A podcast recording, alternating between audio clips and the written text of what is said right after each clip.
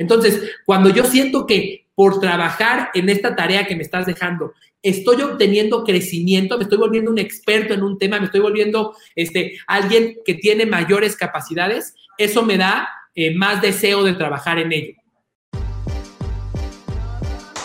Todo perfil estratégico y de inspiración necesita de una contraparte que se encargue de que las cosas sucedan.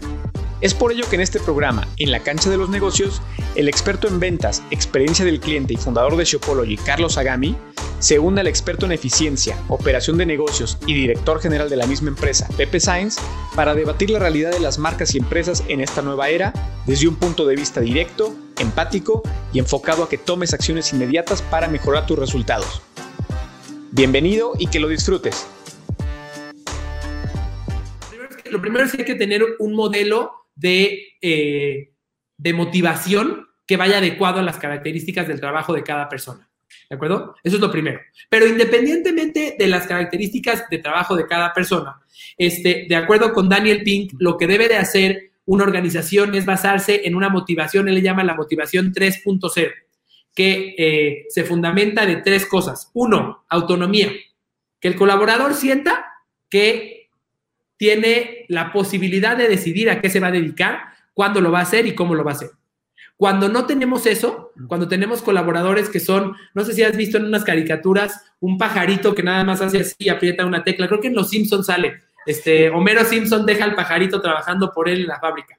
Cuando, cuando, yo te digo exactamente la tarea que tienes que hacer y no te dejo pensar, y te digo, mira, tú ejecuta esto como changuito, entonces no, no, sé, no, hay, no hay posibilidad de que tú te sientas motivado por hacerlo, porque sabes que eres totalmente reemplazable, sabes que no estás poniendo tu propia personalidad y tu propia identidad en, en tu trabajo. Eh, entonces, y sabes que tú no eres responsable porque básicamente estás haciendo lo que alguien más te dijo al pie de la letra. Entonces, ese es el primer elemento, autonomía. Segundo elemento, maestría. Para los seres humanos, una de las cosas que más nos motiva es el sentimiento de crecimiento, es sentir que, estoy expandiendo mis capacidades. Eso, eso eh, en nuestro cerebro es algo de lo que mayor nivel de realización nos hace sentir, lo que mayor nivel de felicidad nos hace sentir. Entonces, cuando yo siento que por trabajar en esta tarea que me estás dejando, estoy obteniendo crecimiento, me estoy volviendo un experto en un tema, me estoy volviendo este, alguien que tiene mayores capacidades, eso me da eh, más deseo de trabajar en ello. Este, lo, hemos visto en Shopology, asignándole a ciertas colaboradoras o ciertos colaboradores tareas que son verdaderamente retadoras, pero que las están convirtiendo en maestras, que las están convirtiendo en expertas en un tema. Y de repente te encuentras con personas que, que superan tus expectativas porque están obteniendo este, este sentimiento de crecimiento. Entonces, uno, autonomía, dos, maestría, tres, propósito. Eh, se ha platicado mucho cuando un colaborador siente que su participación en una organización es para un fin más que hacer ricos a los dueños, entonces tiene, tiene, tiene mucho mayor probabilidad de, que su emoción esté alineada y, que, de que su emoción sea la que, la, que, la que lo impulse para hacer las cosas. Entonces, básicamente, autonomía, maestría y propósito. Son las tres claves para mantener un equipo eh, motivado con la emoción adecuada, y esto es en términos generales. Obviamente, y de esto tú tendrás mucho que decirnos, además de crear esto que es general, pues se necesita la empatía con cada colaborador. Eh, hemos, hemos, estado, nos, nos, sorprendemos cada día los resultados, ¿no? Entonces, hasta aquí, hago una pausa, recordarás todo ese journey y tendrás tú tu, tu perspectiva, ¿no? Mira, a mí algo, a mí algo que me sorprendió eh, viéndolo desde fuera, porque como ustedes saben, quien opera y quien, tiene la ejecución con el equipo es José Luis. Eh, en muchas ocasiones José Luis me decía durante este proceso, oye, mira, esta persona, él se va a convertir en mi, en mi, él dice mi capitán en la cancha. Y yo decía, ¿él se va a convertir en tu capitán en la cancha? ¿Y lo necesitas? José Luis decía, sí, vas a ver. Eh, y entonces eh, de alguna forma te acercabas a esas personas aceptando sus debilidades, reconociendo aquello en lo que no son buenos y me decías, bueno, mira, en este sentido, yo sé que es junior, que no tiene, que no tiene, no tiene las tablas aún en este sentido, pero sé que si estoy cerca de él o cerca de ella, poco a poco se va a desarrollar y nos hemos encontrado con personas que sin tener los títulos, la experiencia laboral previa, pues básicamente tienen, tienen un amor por lo que hacen tal que aprenden rapidísimo. Estamos en un mundo en el cual si quieres aprender de cualquier tema, puedes obtener el contenido en 45 segundos en YouTube o en 45 segundos en Audible de Amazon, este, muy fácilmente. Bueno, nos hemos encontrado con colaboradores que verdaderamente han logrado hacer eso. Y aquí, aquí algo que me, que, me surge como duda para ti es, eh, existen muchos colaboradores y hemos, hemos interactuado con algunos de ellos en otras empresas que a pesar de tener los recursos, y de tener el coaching de una persona, oye, mira, deberías de tomar estos videos que están en esta plataforma, este, deberías de leer este libro, deberías de escuchar este audiolibro que ya te lo mandé, solamente póntelo mientras haces ejercicio. Que a pesar de todo esto, no lo llevan a cabo, a pesar de tener los recursos. Eh, ¿Cuál es la causa de que ocurra eso? Yo recuerdo también hace ya algunos años, platicamos tú y yo cuando te estaba introduciendo a cierto mundo del marketing, te presentaba un tal Frank Kern, que ahora es uno de los principales mentores. El primer video que te puse de él, recuerdo que estaba platicando con Anthony Robbins, que es otro de nuestros mentores. El tema de esa plática, aparte de marketing, fue por qué la gente no ejecuta, por qué no toman acciones. Si en Estados Unidos gastan miles de dólares con nosotros, van a tus cursos, Tony, a tus eventos en vivo, brincan en el estadio y todo, y no hacen nada, pasan tres meses o seis y no toman acciones. No es que las tomen y fracasen, es que nunca se avientan al ruedo, ¿no? Entonces es un tema, Carlos, que aquí podríamos en otro momento y filosofar y, profundizar. Este, tiene que ver mucho con la, cultura, la idiosincrasia. En Latinoamérica, ustedes saben, eh, somos, somos sociedades y somos este, personas que, a veces se van más con, con, la fiesta o a veces con la parte social y a veces nos falta cierto, cierto grado de dedicación, perseverancia, fuerza de voluntad, este, no sé. Eh, eh, platicamos, tenemos amigos y aliados a lo mejor americanos o, alemanes, y de repente el chip que traen es, otro, ¿no? Tenemos, creo, yo soy un convencido, como tú lo sabes, de que eh, podemos hacer cosas increíbles en Latinoamérica, pero tenemos que tener enfoque y realmente dedicarnos a ello. Entonces, como líder, cuando, cuando, cuando hay dos, dos aspectos, cuando ya lo tienes dentro o cuando quieres traer a gente que te ayude. Suponiendo que hay dentro, este, tú vas a ir, la labor de un líder es detectar, detectar a la gente adecuada para las posiciones adecuadas. Hoy hemos hablado de que errores que cometimos antes fue poner al portero de delantero, pues nunca iba a jalar. Los presionamos, los quemábamos, se iban y, no daban resultado. Entonces, lo primero como líder es aprender a ver esas fortalezas y ver en dónde podrían ayudar al equipo. Y ver a esa gente que a lo mejor le falta proactividad, este, o tiene algún otro tema emocional que también tú eres eh, muy bueno en eso. Les diré que las, las, principales, la mayor parte de las veces que Carlos se aparece con, con el equipo es para tener una plática, un café virtual para ver cómo están y en qué les puede ayudar, ¿no? Ese, es, Carlos y yo hacemos una mancuerna creo que muy eficiente y muy buena en ese sentido. Entonces, Carlos es un líder muy cercano a la gente a nivel personal y los, los apoyamos a nivel corporativo, pero a nivel personal incluso más, ¿no?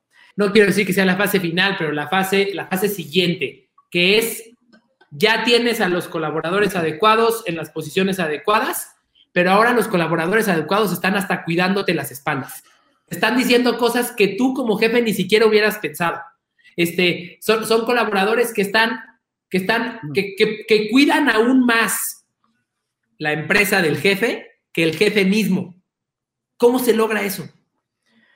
Mira, explicaba al principio que es, es, un nivel muy alto de ejecución. O sea, realmente es, difícil llegar a ello, pero el, principal factor y, el, el, tip que les podemos dar es es, empieza por las cabezas, congruencia y consistencia, lo que venimos hablando siempre. Entonces, si tú y yo hemos sido líderes presentes, que estamos ahí todos los días, y tú y yo somos gente que nos hemos quitado del ego y de las poses y de las, los paradigmas que traemos familia, nos hemos, nos ponemos nuestra playera como la que traes tú y nos vamos con ellos a, construir todo desde cero, ¿no? Entonces la gente ve, hace rapport, dice, sí es cierto, lo que me dice, lo que dicen en los videos, pues sí lo hace, y si él dice que hay que tener empatía, pues sí es cierto que ayer me preguntó cómo estaba, ¿no? Entonces la gente empieza a ver que sí somos de la misma tribu, ¿no? Empieza a ver que sí, que sí valen para nosotros como personas. Eh, una parte que me ayuda a mí mucho, Carlos, es la junta diaria que tenemos, que ahora sí es una reunión como está diseñada, en donde el único tema en 15 minutos son éxitos y prioridades del día y un aplauso y nos damos ánimo y acabamos siempre con que tengan un gran día, vamos a volar la del parque, mañana nos vemos por acá. Y a mí como líder que siempre yo termino esas reuniones con dos, tres minutos y les hablo así como ahorita, les recuerdo todos los días el objetivo de la empresa. el objetivo de ellos. Es recordarles que si damos resultados increíbles, la empresa cumplirá el propósito, tocaremos muchas vidas y ellos mismos van, a, van, con, sus ideas, porque aquí hay libertad de todo. Aquí yo les digo que eh, es una libertad controlada. O sea, yo soy muy cercano a mi equipo. Eh, me preguntabas hace rato en entrevista con alguien más, te decía, oye, ¿cómo le haces para controlar a gente en home office? ¿No? Es algo muy difícil a nivel directivo.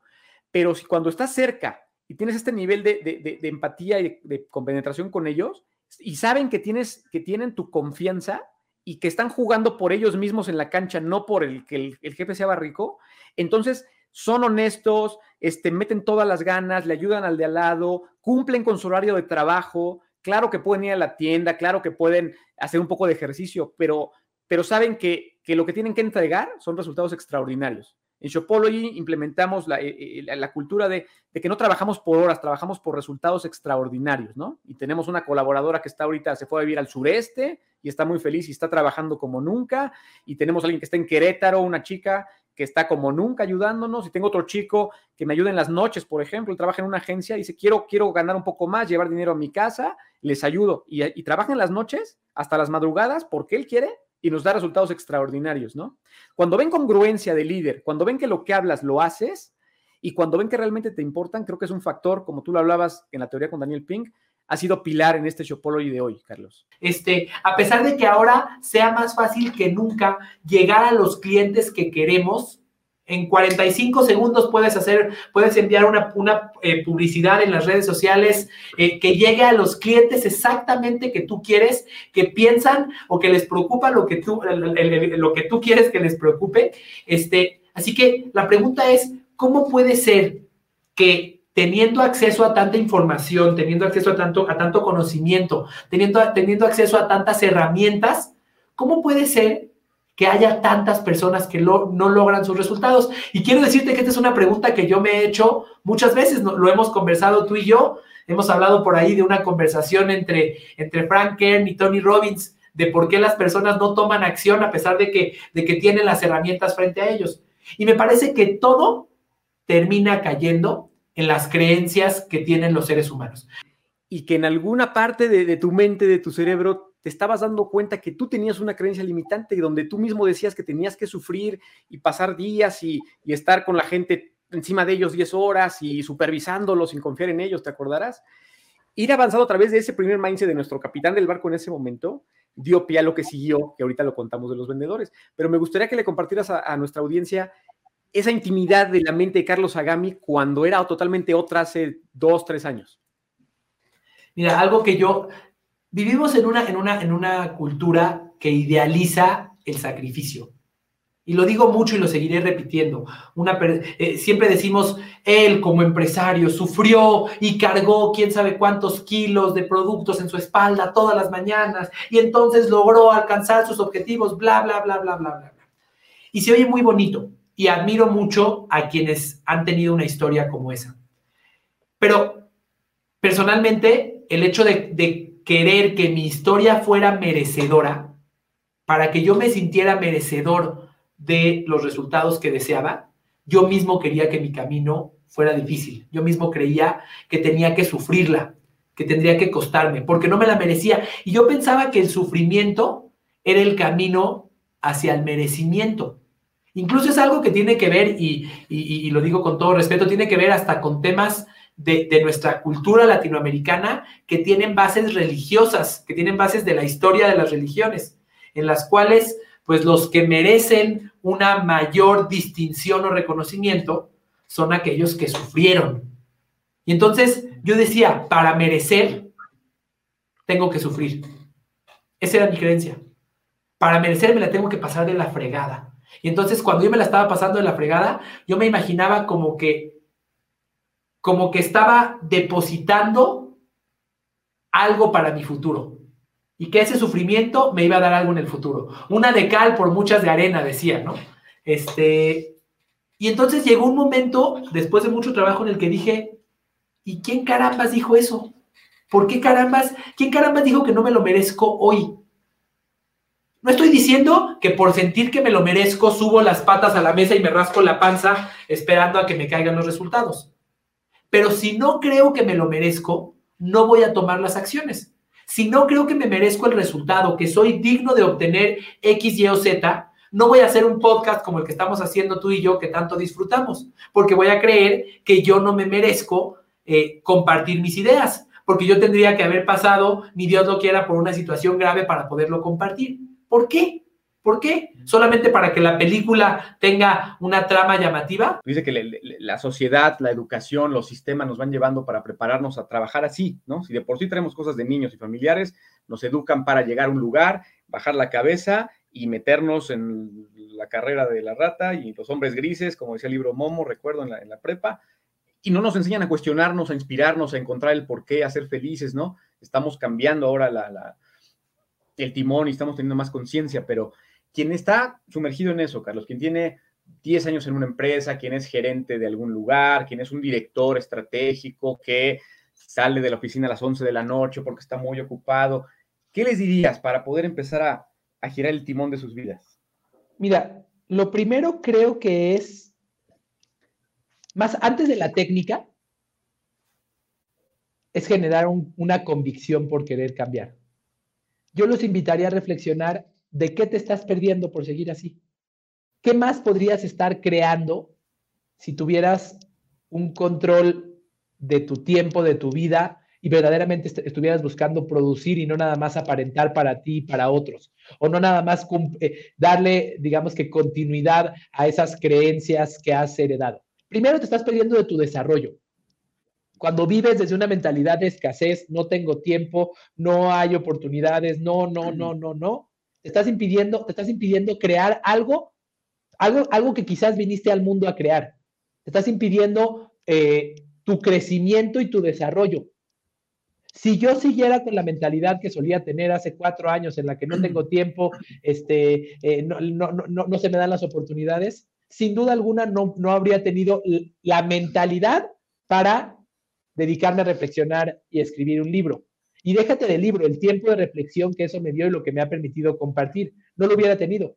No tendría, no tendría, ni, siquiera me pasaría por la cabeza el hecho de eh, llevar a mis hijos a la escuela o el hecho de hacer una pausa de mi trabajo y salir a abrazar a mi bebé de un año y medio. Ni siquiera me pasaría por la cabeza. Entonces, para mí, eso es lo primero. Dicen que lo que mueve al ser humano es eh, la intención de evitar el dolor y atraer el placer. ¿Cuál es el dolor que tienes en tu vida por esto? Mientras más dolor vincules, como dice la programación neurolingüística, mientras más dolor vincules con no cambiar, mayor probabilidad de éxito tendrás.